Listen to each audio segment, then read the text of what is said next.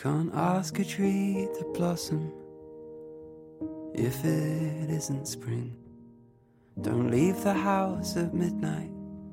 and expect the birds to sing. 欢迎收听柴米油盐诗酒花，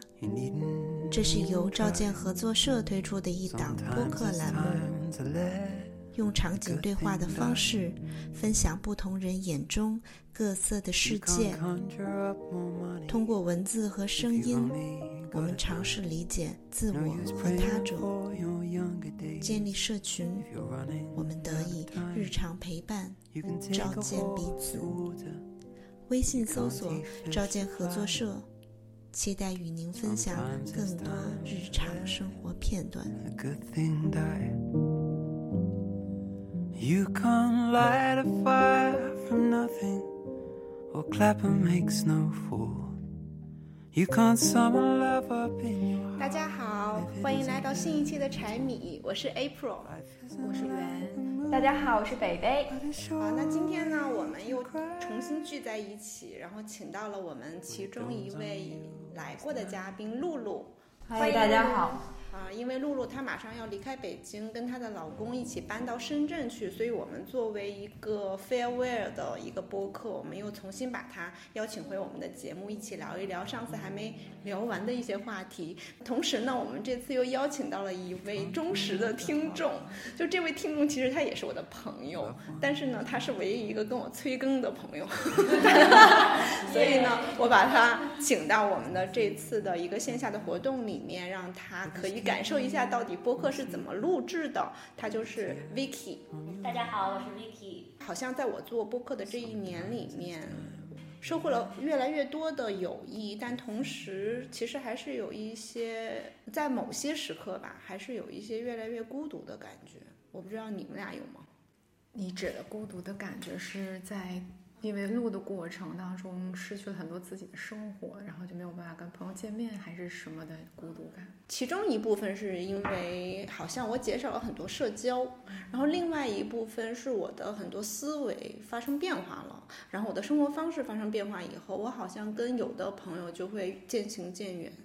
是，我觉得会，就是所以我觉得其实还是那个原因，就是可能不是做播客这件事情，就是说当你的想法发生了转变，或者你的生活方式，或可能你跟以前的朋友没有那么同频的时候，是会有一种孤独感，因为可能大家都还是喜欢可以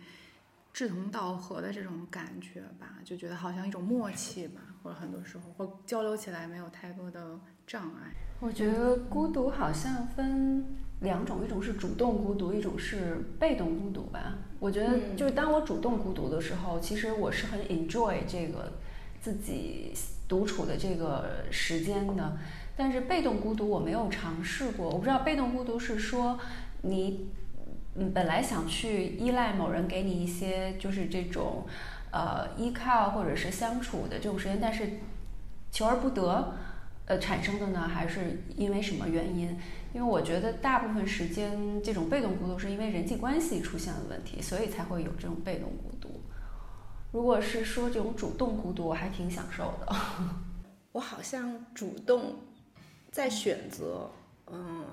停留在自己的空间里面，因为我很享受我做的事情，但同时，嗯，我可能需要去跟人交流的时候，我会发现我的朋友越来越少了，能交流的人越来越少了，是这种孤独感。我我觉得主动孤独，我不知道我理解主动孤独，我觉得不算是一种孤独，就是独处，就是一种开心的独处。但我觉得孤独感可能就是因为我觉得人可能都是还挺渴望被理解的吧。我觉得不管是在亲密关系还是在友谊，就如果你讲的很多事情其实对方不能理解，然后就会有很多误会或者很多情感上的交流，会觉得让你觉得没有亲密感或者是一种满足吧。所以我觉得可能是，而且我觉得大城市里的生活确实大家都节奏也很快，本来这种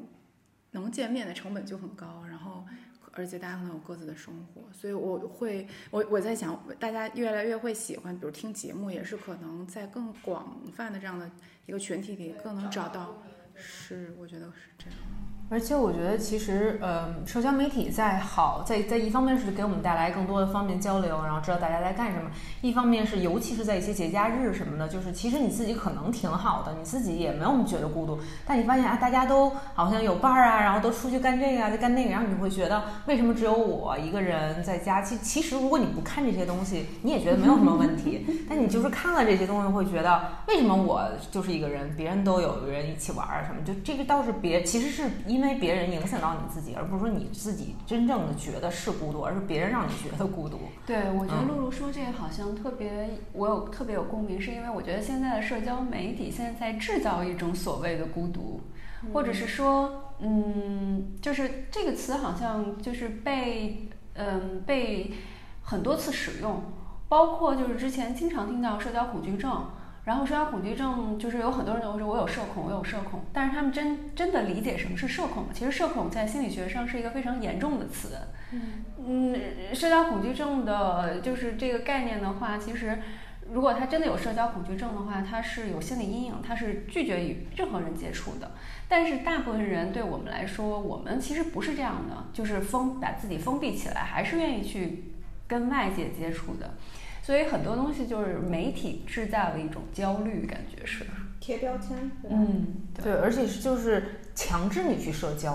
就是有的时候可能为什么我们现在说高效社交嘛，呃，你会觉得有些社交就是没必要，就大家就就是聚在一堆儿了，好像就被迫的去啊聊聊天，你最近干嘛呀？怎么样怎么样？但其实你跟他比如也不熟，或者你也不想了解他到底怎么样，但是你没办法在那个场合，你好像就必须得去说点什么。然后大家好像觉得不尴尬呀，才这样。但其实你想跟他沟通，你不一定想跟他沟通。所以这就为什么有了社恐？社恐我们，可我觉得他可能就是我不想出去去聊天，不想去沟通，不想了解你干嘛。我自己我自己挺好的。你知道我特别怕什么？我就特别怕下楼那个坐电梯的时候碰到邻居。就你不得，尤其是他带着娃，你还不得不夸两句。哦，今天又长高了，今天穿的衣服还真好看。就是你有的夸的话还行，你要实在没得夸的话，就说啊，今天怎么了？就是上班，呃，上学又晚晚一点儿，今天又走的早一点儿，我就觉得就是没话找话说，还挺。其实是不是我可以理解，就比如社恐的人，其实他可能就是平常他社交太多了，所以他会希望还是有一部分自己的空间，所以他会可能比如说在自己业余的时间，他就嗯，他就会说自己社恐，这样的话能给自己争取到争取到一些个人的空间。就比如说像刚才露露提到就。我有一些经验，就是之前就是，呃，工作当中可能你不得不去参加一些活动的时候，比如说一个品牌，呃，就是赞助了一个活动，或者是就是公司呃，就是办了一个活动，然后请了一些客人过来，就是你其实跟这些客人都是陌生人，然后你必须要找到一个话题，而你也并不知道就是说他喜欢什么样的话题，所以这个时候其实我们对社交是有恐惧的，因为你并不知道。而且他有可能是你未来的客户，所以你并不知道你是不是踩到他的底线，他会不会高兴，会不会生气。那我觉得可能也跟这个职业的特性有关。比如你要是那种经常要跟人打交道，我觉得确实他是会让你。为什么很多就是那种啊经常说话的工作，到家里其实他就很什么话也不想，就是已经太累了。我觉得可能每人精力都是有限的吧，所以都需要那个。而且我觉得，可能中国的文化是不是也是就是大家要就是见面了要寒暄。对，就是其实这种礼貌确实是，但是现代人的这个生活节奏跟过去已经不太一样了，就是 就是已已经就是没有那么渴望说要一个打个招呼，能也不是出于不礼貌，就真的很累了，就是已经没有精力了。但是你又觉得不说不打招呼不问一下小朋友或者是阿姨这种长辈，你会觉得好像很失礼。所以我就我就觉得社恐，但我我不知道这个心理上可能是像北北说的是，其实是一种很严重的呃的疾病，就不是我们随便的那种调侃。但我觉得大家可能都有这种心理，就我也不是不喜欢你，也不是不想跟你说话，但我生活已经很疲惫了，我就。不想说话 而已，我就需要一个一梯到户的 电梯。好说的那种，其实是那种比较浅层次的社交，就是那种社交，很多时候其实对我来说，我会觉得是挺耗能的，嗯因为每个人不一样。因为有的人他就特别喜欢那种就是 party 的那种那种场合，就是很多人，然后什么十几、二十个、几十个人，大家可能都不认识。然后有的人就特别享受那种可能很快的去破冰，然后就跟大家那种跟很多人今天有就是跟你也聊两句，跟你也聊两句，好像觉得认识很多人。有的人在这种这种场合，他是觉得他是补充能量的，但是我在那样的场合对我来说就是消耗能量的。但是我们不不需要这种浅层次的社交，但是并不是说我们不需要朋友或者友情。但其实我是特别喜欢和那种，就是我会有一些朋友，可能不是很多，但是是很多很多年的朋友。然后有一些人可能很久都不见了，大家已经不在同一个城市，但只要见在一起，就是还能就是。比如中午见面，一直聊到夜里的那种，然后就会有非常深度的连接。但是我会觉得那个对我来说是补充能量和滋养我的，所以我我觉得那种深度的连接是其实是每个人都需要的。所以古时候人就是古人常说君子之交淡如水嘛，就是真正特别深刻的友谊，并不是说你每天我要发个微信或者问候一下、嘘寒问暖一下，其实是是内心深处的这种深层的连接。是需要语言的交流吗？我觉得就是会，嗯，有的时候不一定会通过语言，或者比如说他做了一个什么事儿，比如他可能发了一个朋友圈，或者他转了一个什么文章，你未必一定去点个赞，或者你一定去评价两句，但是你就突然会觉得还是很有共鸣，你就会觉得哦，你跟大家你就觉得哦，你们其实就是对气 气场还是在一起的，你们还是同频的，你还是会经常会他会给你一些启发，说哎，可能我也是这样看这个问题的，但你可能反而不是一定要当下去一定给他一个回馈，但是你就是你会知道那种深层次的连接其实一直都没有断，或者大家可能。都还在成长，而且是在同一条轨道上成长。你什么时候只要再聚在一 起，就是就还还还是都可以聊得很好的。嗯，所以我觉得可能 大家也会感到说很难再去交新的朋友了。其实可能就是这种过去的朋友有一种默契在，就是可能我没跟你有太多互动，或没有回应你什么，但是那个感情基础是很牢固的。就是你知道，比如说，嗯，可能你现在没空，或者是很累什么的，就也不会因为一些不熟悉而有一些误会吧。因为确实，你比如说开就是发展一段新的关系啊，或者友谊啊，可能确实要，我觉得通过交流，大家是更能了解彼此，才有些情感是会更深的。但可能很多时候只是大家的精力有限，所以为什么有时候大家觉得还是跟老朋友在一起很舒服？其实就是我不用多说什么，你也知道我，然后就哎，可是我有一点不同的想，你看你们在座的四位朋友，最长的认识的是北北吗？就是我跟北北认识，他是我通过一个朋友介绍认识的，然后我们俩应该是最早认识的，然后那肯定是一二年以后，呃，或者甚至更晚一点吧，一一四一五年。哦，那我跟 Vicky 也差不多那个时候认识，然后再是圆和露露嘛，但是我就觉得很同频，啊就是很我跟你说，我刚刚就是想说这个这件事儿，就是说，呃，为什么我们会觉得以前的朋友会更牢固？也可能是因为，就是以前我们是在大学认识，或者是高中认识的，我们是就是同样其实是有同样一个目标，在为同样一件事情做奋斗。比如说我要考大学，或者是我要考什么。那后来就是有很多朋友，有可能是在职场上，我并没有跟他有一个相同的目标。那我跟你认识是因为我们两个都对心理学有兴趣，然后我们想做同样一件事情，就是有共同的目标。所以我觉得就是说，嗯，你结结交的这个新朋友也是可以有深层链接的，但是前提条件是你们是，就是为同一件事情有一起一起在做这件事情，或者一起在努力过。这是我的一个感触，因为就是，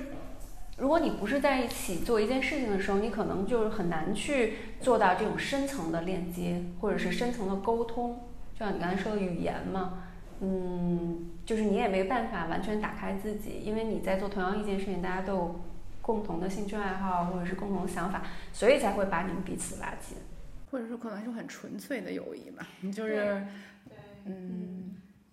对友谊的这个定义，可能每个人也不太一样。但我之前我觉得这还挺扯的。我一直觉得为什么，啊，会有这样对友谊的定义，就是我看了一本书，是那个和和俊雄，一个心理学家，日本的心理学家写的。然后他对于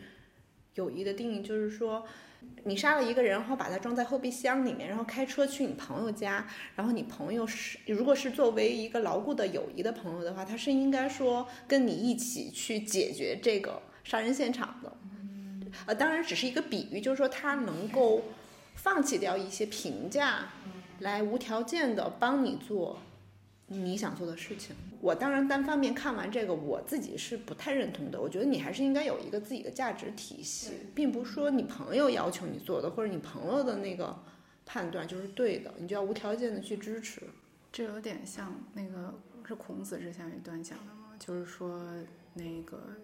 如果要是父亲什么就是犯了。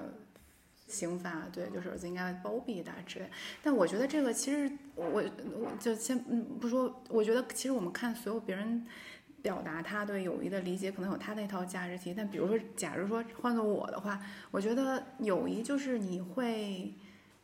的出发点是是是为他而好吧。所以我觉得，不管你的那个道德观在哪，就如果这件事情，比如说我的朋友做了一件这样的事来找我，我肯定首先会问他到底发生了什么，就是为什么会这样。然后会会会，就是不管是去劝他干嘛干嘛，比如自首或者是怎么处理，但我觉得友谊的出发点就是你很 care 这个人，就不会被其他的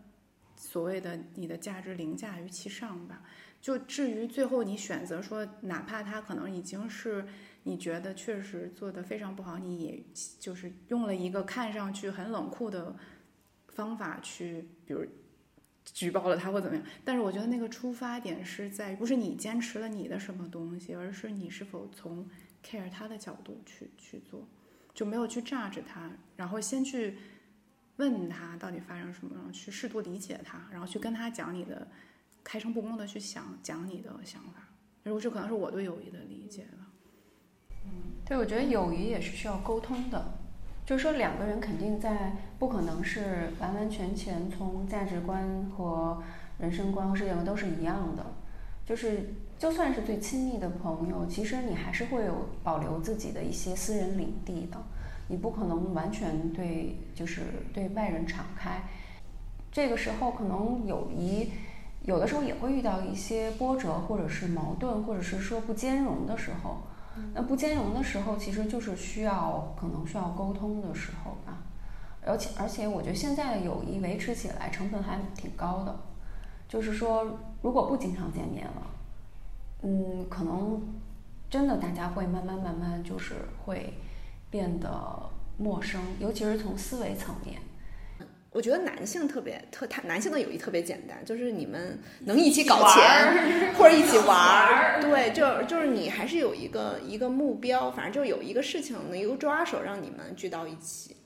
但是女性可能更多的就真的是分享，然后分担，然后互相的。就是情感上的支持，进入对方的生活里面。但是当有一天就是没有办法去分享这些东西的时候，不管是不是同频的原因，还是其他的原因，可能就是会渐行渐远。我觉得那个孤单就来自于我的孤单，就来自于这个。就我现在好像生活里面剩下的就是超过十年，就超过十年关系的这样的朋友几乎没有。我觉得我其实是，呃，我就是好多大部分女孩，我觉得有个闺蜜啊，然后有个好多好多就这种女性朋友，我我没有，就我从小就没有，就是我可能是一个就比较独立，然后思想就是我觉得我我不愿意麻烦别人，比如说我会就是说我又不太喜欢那种聊那种化妆品呀，就女孩的那种事儿，所以就是我跟女孩在一块儿，我找不着。就是开点，对，就是我就啊聊那些东西，我觉得哦好吧。哎，但是如果有有一个女孩，比 如说跟你的兴趣爱好都一样，也喜欢旅行啊，或者是也喜欢这种发现这种特别有趣的事情的话。你会愿意跟他聊吗？还是其实还是会保持一定的距离？嗯，这也不一定是距离。就比如说我们之前就我也一块做电台那个 Steffy，然后还有一些就是我们会就事情就聊，就聊的可能会非常非常开心。但我们平时不会每天呀、每周啊或者每个星期都去去 update 一下，哎你干嘛呢？或者是你怎么样了呀？然后我有事情可能我也不会跟他去倾诉，或者他比如有什么生活中情感上他也不会来找我倾诉。但是我们只要坐在一起，我们可能就能聊好长好长时间嘛。就各种各样的事情，就是互相都能给对方一些启发，但我们也不会每天经常性的去发微信说哎怎么样了，然后我有事我也不会去跟他抱怨，对，然后所以我。呃，一直以来就是我也我我很怕麻烦别人，就比如说哎，人家有没有时间，人愿不愿意听啊？然后就是我我会很很很纠结这件事情，所以我纠结完了就是说算了，就就就自己去消化这种东西。所以我而且可能我因为我从小学就一直，但我我还其实一直是在北京的，但我从小学到初中就换了一个区，然后从初中高中等于等于因为我身边的人一直在变。然后我大学学的是通信工程，跟我后来干的工作其实也不太一样，所以你之前大学的人你也没有什么太多交流，因为你大家谈的话题都不一样。然后又因为后来我又出去旅行，就是其实你看的东西多了，你可能跟以前的人你就会觉得。大家看事情就不是在一个一个面儿上，一个不是一个层面上了，就是眼界不一样，就是你看很多问题就不一样，你的角度站的就不一样，所以你会觉得你的朋友一直是在你在随着你的成长，可能是在你那个阶段，你认识身边的一些人，然后这样的时候你会觉得，嗯，他对你他对你的东西他能 get 到你在说什么，你也能明白哦，他在他明白我在说什么，我觉得这还挺关键。如果你跟一帮人说，他们都比如咱们这边人，你们都不明白我在说什么，然后就觉得很孤独。对 然后对对啊，然后形社恐现象，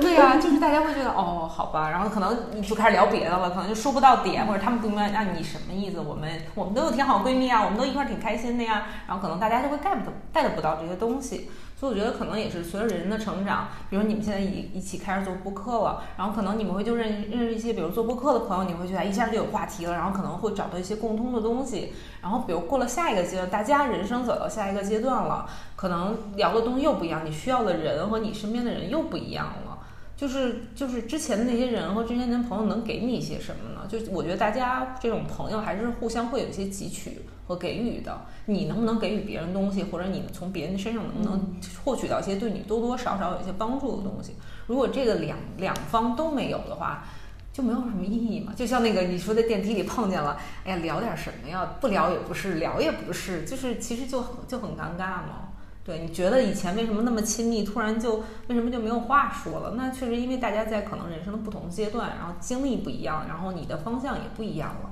就你不能强迫两人一直绑在一起去走，因为你们两个毕竟是个体，两个不同的个体，两个不同的家庭，对，所以我觉得还就挺正常的。因为现在这个社会嘛，嗯，大家身边的人也多，我觉得可能越是小地方的人越简单，然后你可能越会有稳定和长期的这种朋友啊，或者是关系。因为你的人群你变得就少，就是我在路上旅行的时候，也会有很多那种外地，不是外就小地方，国外小地方村，他们很渴望这种大城市，非常渴望，他们觉得到处都是人。然后什么时候想出去，酒吧里都有人，上街哪哪都有人，他们觉得看见人非常开心。我突然想到李诞，李诞不是内蒙长大的吗？然后，对他说，哦，他说那个，你以为内蒙古的人为什么那么热情啊？就是因为人少啊。好不容易见着一个人，说别走了，今天刘里你呃不是，哎呀，我重庆话说。留你，留你今天晚上喝个通宵。对他们就是就是小国外小地方人，他也见不到人，他好不容易见到一个不认识的人，那可不嘛，他跟你聊聊，哎，你们那儿怎么样怎么样？因为他没有什么渠道获取新的东西，所以他朋友也稳定，因为大家都是在一个地儿生活，然后都是一样的生活，所以就有的聊嘛。比如说张家长李家短，那就这些人嘛，对吧？我一直在想这个问题，因为我们家小时候就是男生跟女生是分开坐吃饭的，就是去我姥姥家，女的坐一桌，男的坐一桌，女的那一桌就是女的跟孩子，然后男的那一桌他们就会聊什么政治啊、什么军事、体育这种，然后我就竖着耳朵，然后就听他们聊，我就觉得特别特别特别感兴趣，然后我妈他们就聊的全都是这样，对我就觉得好无聊啊，这个。我也是从小就是。在男孩堆里长大的，因为我之前也是做汽车嘛，就身边也是男孩儿，我就不特别喜欢聊那些什么家长里短呀，然后一些那个什么买东西、什么化妆啊这些事儿，就我我我可能关注点就不太一样。这个我觉得好像大家有共同点，就是会不会就是说女生是那种有半边男人大脑或者男性思维的人会更容易。就是聚在一起，或者就像你说的，不不喜欢那种家长里短。我小的时候就是像露露说，我小的时候，你知道我喜欢的不是洋娃娃，我到现在，我从小到大，作为女孩子来讲，我很惭愧，我没有一个毛绒玩具，因为我非常惭愧。我我从来，我即使是公司公司抽奖抽到一个非常可爱的毛绒玩具，我都会直接顺手送给我同事。就是我对毛绒玩具或者洋娃娃这种东西没有任何的眷恋，我反倒我妈说我小的时候去商场会指着手枪。大锤、刀、剑这种金箍棒，我邻居家叔叔到现在还津津乐道，跟我妈一直在回忆说，北北小的时候，我有一次他让我帮他拎着书包，他追着一个男生到楼顶打他，就是这件事情已经伴随了我一生，就所有就是邻居看到我的时候就知道，啊，这小女孩跑得可快了，他们那个保姆追都追不上，就是天天就是围绕着这样子。本身自己也不是那种特别女性化的那种，所以也不太喜欢那种就是家长里短的聊。我觉得这可能也有跟性格有关系。我觉得我们聊的可能应该更多的是属于那种我们能够建立深层关系的这种朋友。其实我觉得朋友和亲密关系有的时候他们有细微的相似之处，就是唯一一个相似处就是你都需要去经营它，不管什么样的人际关系，如果你想就是。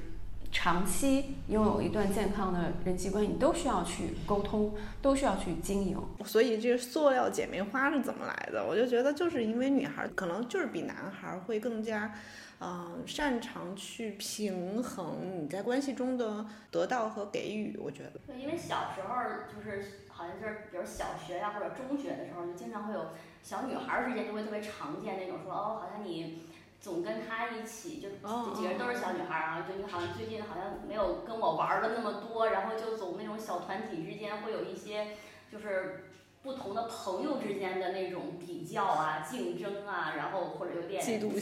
心，对对对，就会有这种就比较多。但是你好像就很少在小小男孩儿之间看到大家会有类似这方面的比较和议论。我我现在觉得其实男性也蛮女性化的，有从某些角度来讲。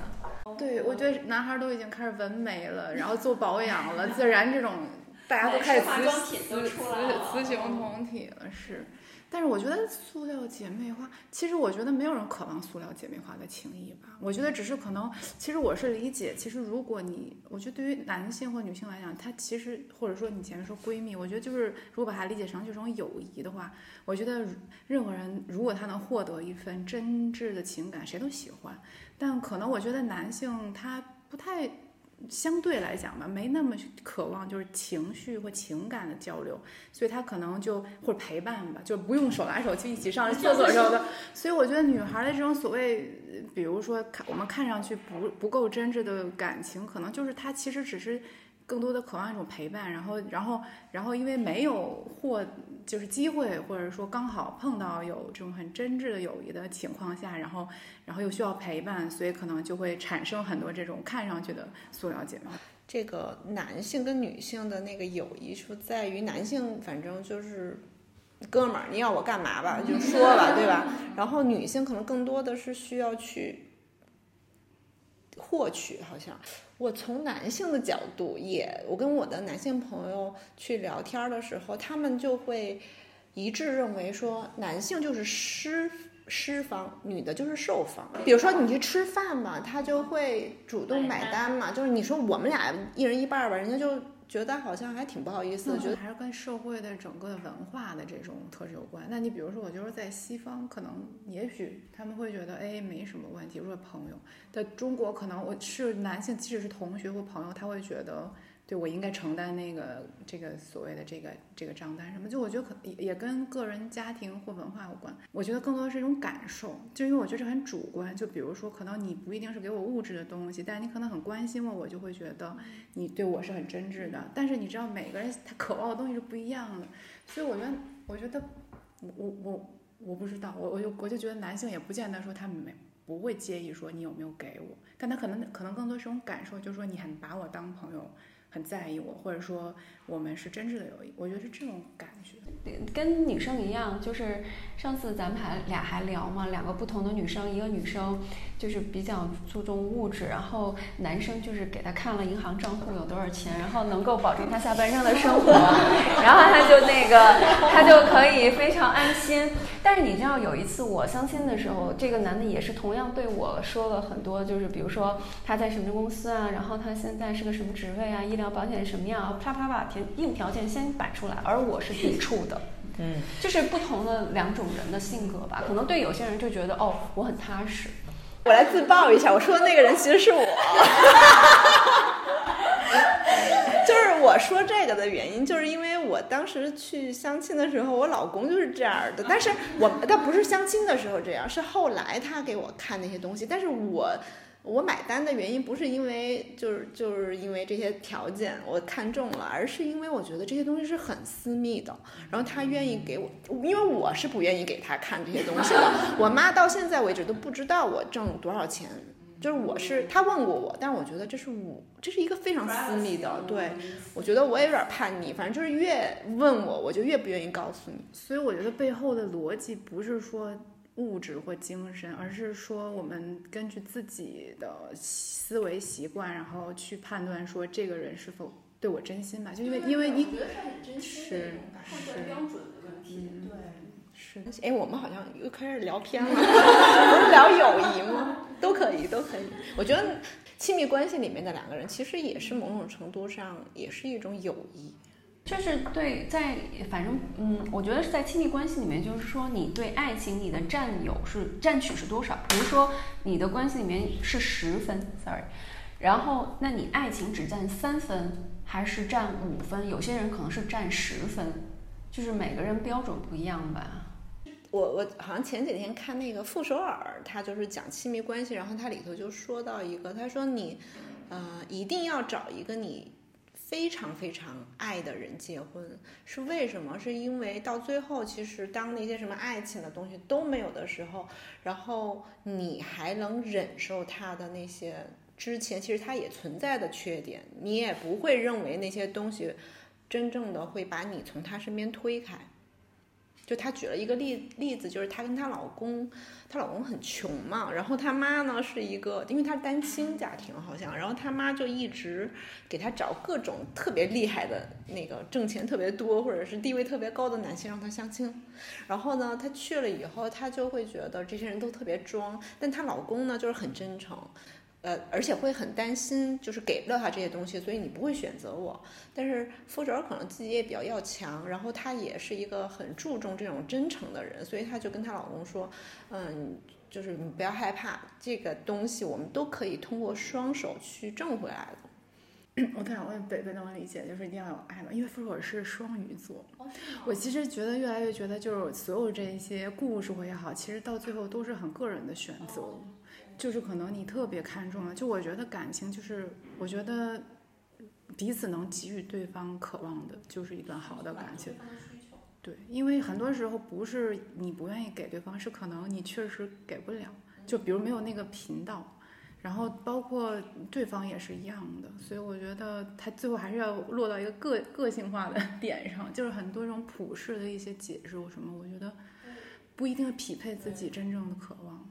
我其实，在因为我之前也单身了特别多年嘛，就是我慢慢慢慢在在这个找的过程中，我会发现，其实你在找的时候，并不是找一个你想要的人，而是你会知道你什么样的人是你不想要的。就这样，你会把你以前就是很多要求、要求、要求、要求放那儿，你去拿人去匹配，然后慢慢你会发现，其实不现实，让人去匹匹匹匹配这些东西，但是会你会有一些东西你非常不想要。那这样不想要的东西，可能是更比那些想要的东西，其实更你不希望生出现在这个人身上的，所以你会把这个人慢慢的去去往那个我不想要的人里去匹配。如果这个人没有你不想要的这些东西，你会发现，哎，他其实还是有一些可亮点的。然后，但是他又没有那些你非常不喜欢、不想要这些东西，你会觉得慢慢会觉得这个人，哎，其实还有一些这些，有这个，有这个，有这个。但如果你先把这个人。去往那个高的地方去匹配完之后，你会发现，哎，他有这个问题，哎呀，他有那个问题，就这个东西就是你会会从那个高处去失望，而不是说你从那个已经把它从最不好的地方刨开之后，你会发现它慢慢这个亮点和那个亮点。我觉得这个其实会比就开始也是在我这么长时间以来慢慢发现的，就是说你去往高了匹配，其实你会失望，因为很难去去匹配到所有你想要的这些东西。但你如果把它已经把你最想不想要这些东西，呃，先有了，你心里有个底，这些人我不想要，然后他不是那类人里的人，然后你会发现，哎，他还是有亮点的。嗯，对。所以认知自己很重要，我觉得，因为我突然想到，就是关系里面，不管是亲密关系还是这种友谊，有时候是就是其中一个人去发起的，就他可能会更加想要维持这段关系，或者更加想要建立一段关系，所以他会更开始示好，然后这种示好就会让另外一个人，就是如果在没有思考的情况下，就会陷入那种。梦幻的东西，觉得哦，有你谁不希望别人能对自己好呢？关心我，然后，呃，任何事情都迁就我，但是它不是建立一段长期关系的一个基础。就像上次有一次嘉宾他说的是什么，就是好像是也是那个那个 Laura 是不是说她老公追她的时候千赞万般的好，说事后她也。就是就觉得哎，怎么到后面就没那么好？后来她就觉得，对啊，凭什么一个人可以从始至终的都还是那？我就很正常。一开始会有很多热情，然后最后可能也会有一些其他生活的东西。但我觉得这个是好。我我理解你说那个意思，是不是就是说，当别人呈现给你一个不断是感，不管不管是感情还是一个机会的时候，你不会因为觉得哎呀，就别人给我的那好好啊，你会。想一下，这是不是自己渴望的，或是不是适合自己，然后去做选择。所以我觉得自我成长很重要、很必要，就是在于说，就我以前是一个很被动的人，所以你看我选择的关系，不管是友谊，不管是这种亲密关系，其实我后来回想，都是因为对方先示好了，然后我感受到那种好很真诚，至呃就是至少是在那个那个那个当下的。时刻对我来说是很真诚的，然后我就会去接受他。但是没有人可能会在一段长期的关系里面一直是在不断的对你示好，就慢慢的你就会感受不到那种好，然后你会感觉到更多的是索取。其实那个也可能不是索取，就是说失衡了，就是没有达到你想要的那个预期，然后被动嘛，就是说你其实本身也不是一个很主动去给予的人。但我现在。慢慢的自我成长啊，调整啊，我会更平衡自己，或看到自己在这方面的一些不足，所以会更有选择的去经营这个关系。我我该做什么？什么是我不需要的？所以，呃，有的关系会在这个时候就戛然而止。对，所以我觉得 所有的关系其实能不能够维持很长一段时间。就所谓的缘分吧，就就像比如出现不同频，如果我们两个都很想继续，不管是因为基于我们有之前很深厚的情感还是什么，但可能有一方他并没有做好准备，他可能并不想继续成长或保持同频，那可能因为就很多关系也不是取决于完全取决于自己的努力，就是你你你你你想要付出，然后尽可能的让这段关系更长久，就有可能实现的，所以。很多时候到最后，所有的事情能否有所达到我们内心的渴望，就是一种天时地利人和的缘分。就是可能，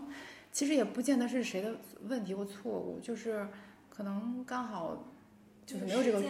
对，就所以就没有办法继续的长久。我觉得，所以就是说，回到为什么要就说就是珍惜当下，珍惜眼前人，就是你其实并不知道，哪怕你。此刻觉得跟这个人关系如此的好，如此的亲密，如此的同频，但你不知道你们彼此会陪伴多久。但我觉得这不是任何人的问题和任何人的错误，所以你就是珍惜好现在的这个就好了。我我就想到，就是之前我不是旅行嘛，就自己旅行嘛，所以你路上会遇见非常多人，有人有些人会跟你走一段路的，一星期、两星期、三个星期，然后那段时间就是可能你会觉得大家无无话不说。就是从生活到之前的各种各样的东西，就是你可能你觉得你最在在回来最亲密的朋友可能都不会你说这些事情的。然后，因为我觉得一方面大家可能是没有太多顾虑，因为可能以后再不会相见了；还一方面呢，可能在那个场合，在一个氛围比较轻松，大家可能就有倾诉这个呃欲望。然后你路上会有很多这种人，你觉得这些人可能你会是。以后也是会非常好的朋友，因为毕竟你们互相都说了很多可能不太说的东西，然后不太沟通的东西，然后你觉得你们以后可能会是一辈子的朋友，然后会是很长久的朋友。但你回来后来你就发现，你回来之后，然后就哎，好像就没有再继续下去的这种各种契机啊，然后你觉得也没有大家互相去 update 很多东西啊，然后慢慢慢慢就淡了。然后我特别意外的一次机会，正好我在 Facebook 上看一个东西，另外一个人写，也是一个经常在路上的一个旅行的人，他就写，他说这种旅行当中的关系特别像一夜情，对，就是你会发现那一刻你就那么热情，那么多，就你们两个之间就是非常多的感情，非常多的话去说，然后那那一段时间非常非常美好。但过了之后，你就觉得，哎，他好像就是一段关系，你也可能不会再去再有下一次了，然后你可能会怀念，但是你也觉得，哎，也就这样了。对，但是它不，它不会变成一个长久的关系，它只是那个时间段的一个东西。所以后来我发现，哎，好像还有不同的人，就是跟我其实有同样的感受。对，所以这这个其实刚才跟我们说的那种，就是他会在你的生命中的一段时间，就那段时间可能各种方因因素的契合在一起了，所以你们有同样的话题，你们有同样的感受，你们有同样的。呃，想分享的这种欲望，因为可能也都比如不在家呀，然后也都出来一段时间了。但是这段时间过了，你各自回到各自的生活中，你会发现好像又没有什么可在一起分享和沟通的东西了。对我觉得其实跟刚才咱们说的一些整个，其实跟人生一样嘛，旅途就是一个小的你人生的一个阶段嘛。其实你经历很多东西，很快的去过一些很多的东西，所以我觉得嗯，有有多少有点关系吧。嗯，感觉好像人生就是在经历一个又一个场景，就是拿起又放下。对，然后编剧可能你你是你，也有可能是他，但是大多数其实是你没有办法做取舍或选择的，有的时候就是不断的要去跟自己或者是跟对方告别。对，但是我们时常陷入一种那种。那种情绪就是你不想要逝去，不想要改变，然后你又没有办法自洽。我还挺想知道你你们怎么自洽，就是对于这种离别或者是生活状态的改变。我觉得我就还我对这个还挺释然的，就是像因为他是水瓶座。刚才说的，我就真的觉得就是人生就是一段一段的旅程，然后你确实可能大家就是走。就是走走走，可能就远了，大家走不同的分岔路了。但是我会觉得，哎，大家共同陪伴了那段时间，那段时间是真实存在过的，它就是很美好。嗯，所以我就不会特别，因为我就觉得，那你下一段可能还会有下一段新的新的人跟你同行，所以我就不会特别纠结这件事情。因为我觉得友情可能不是像比如说亲密关系或者是亲情，因为你那个。绑定的特别的死，所以你可能如果要是要一起打怪兽的那个，就会觉得很不能接受。但友情它会稍微弱一点，所以你就会觉得，你就对他的预期可能也是大家哎走一段时间，可能你就会就散了。我感觉他的他的脸呈现出有不同意见。是吗？不会太不会太觉得，而且关键是我觉得在这种事儿，我也就是。我不会觉得这件事儿是由于我造成的或者怎样，我会觉得这是环境造成的或者是什么的。所以，就是当如果你什么事儿觉得这个事儿可能是哎我没做好，或者是我没有去嗯我我维系的不够或者我付出的不多，你可能会向自己归因，你可能有的时候就会觉得不够自洽，你会有点稍微责备自己的感觉。但有的时候我觉得就真的是外部原因造成的，就你不会把它归因为自己，所以你就可以更容易的接受它。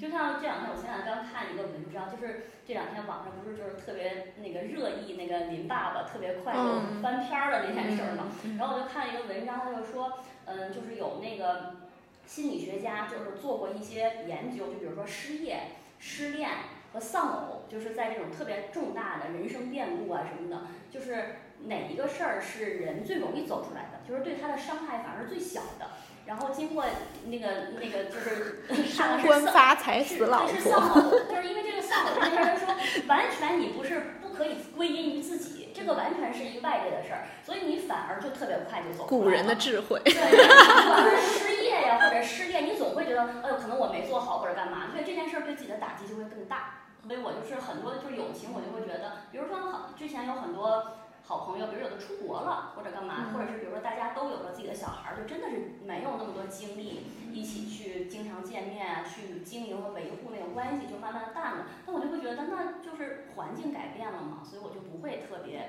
觉得，但我也会可惜，也会觉得哦，之前大家在一起就是特别美好的时光，但是就但是我就比较容易接受这件事情。我觉得这好像也是就是自己对一段关系的笃定吧。就是嗯，比如说你你可能就跟这个人你只是暂时的离别，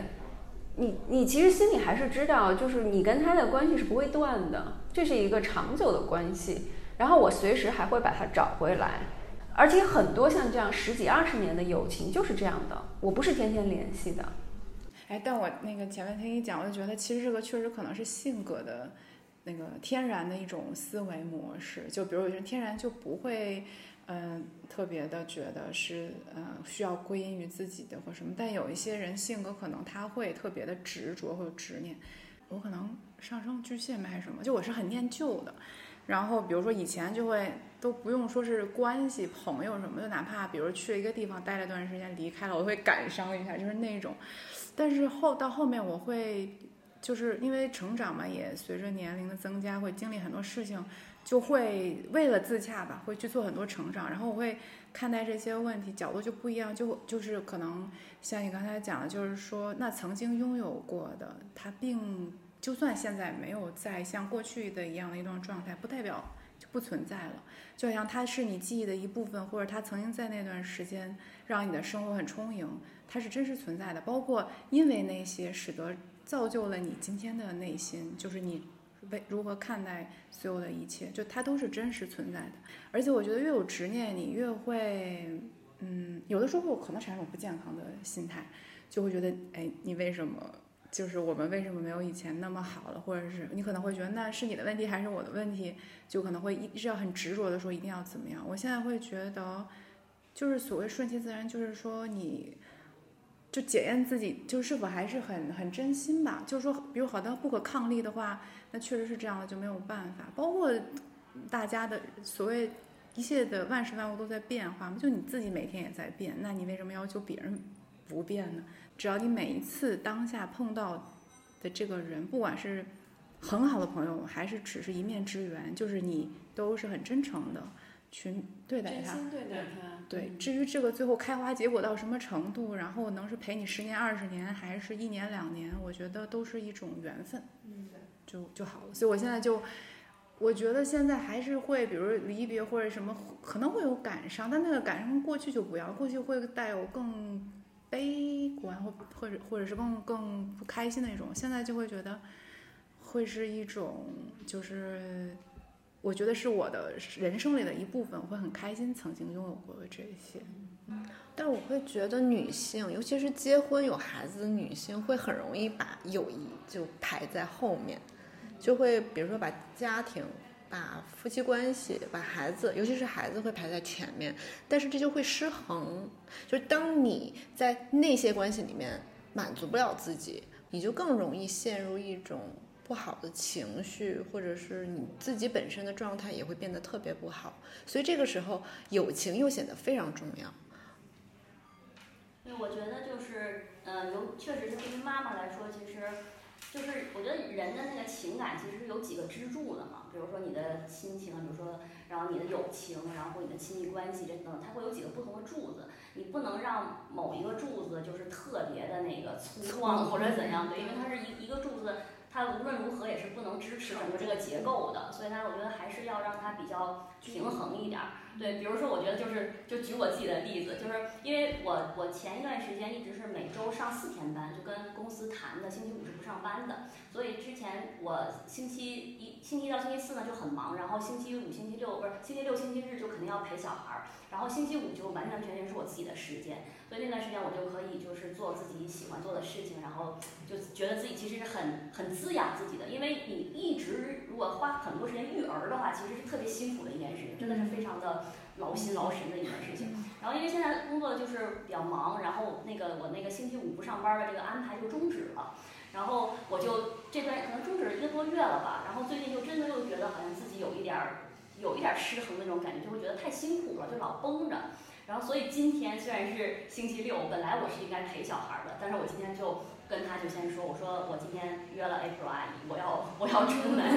对，所以我就今天就出来，我就觉得确实是你要去有新的一些就是其他的社会关系，就是除了小孩儿等等这些之外的，你要有其他的社会关系，所以就今天就真的是完全我给自己放个假，我觉得这个如果要是你老让自己陷于那些更多的，因为我觉得尤其在于。养育小孩儿，这里边责任是特别重要的一环，就是你老是觉得我在承担一个责任或者干嘛的，有的时候就会蛮辛苦的。但是其实你看，如果要是跟朋友啊，见了新的朋友什么的，你这个其实是更更放松的一个关系，然后会比如大家有些分享，有一些新的启发，所以这个肯定对你来说，你是觉得有一个能量的吸取，对，所以我就我就我是很相信妈妈要先照顾好自己，才能去照顾小孩的。是因为你看我，而且我还想讲，就是虽然我们只是那个一起录了一次节目，然后私下吃了一次饭，而且我们其实可能也各自有很忙的自己的生活，也没有经常见面，也从来没有那个吐过一起就是吐槽或者是交流很多。但是我觉得每一次见面都是很真挚的，然后就是很享受当下。就我们已经不是一夜情了，我们是那个什么，the friends with benefit。我们的感情已经升华了。对，我觉得就就是呃，所有的相遇其实都是可能，比如过几年以后，你现在可能预期方没人没过两年你们谁就搬去深圳了，或者比如说我可能过两年搬到别的地儿，然后你们其实也刚好搬到那个地方去。就我觉得可能这可能都是为以后某一个时间段的一个事情可能做的铺垫。我突然有一种不是很孤独的感觉。嗯，其实我的那个孤独感是偶尔出现的，就是说我非常需要我的那个观点或者是我的一个想法得到共鸣，但是呢，可能在这样的社会里面不是那么容易得到共鸣的。但是我今天就特别能共鸣，我就觉得啊，我所有的想法，即使不是说想的特别同频，就大家都是同样的，但是我就觉得，哎，就是有。别的人也在想同样的问题，所以我们也祝露露在深圳能够玩的开心，活的滋润，交到更多的朋友，能够有更多同频的朋友，然后能够达到双赢。合作社分社，深圳分社。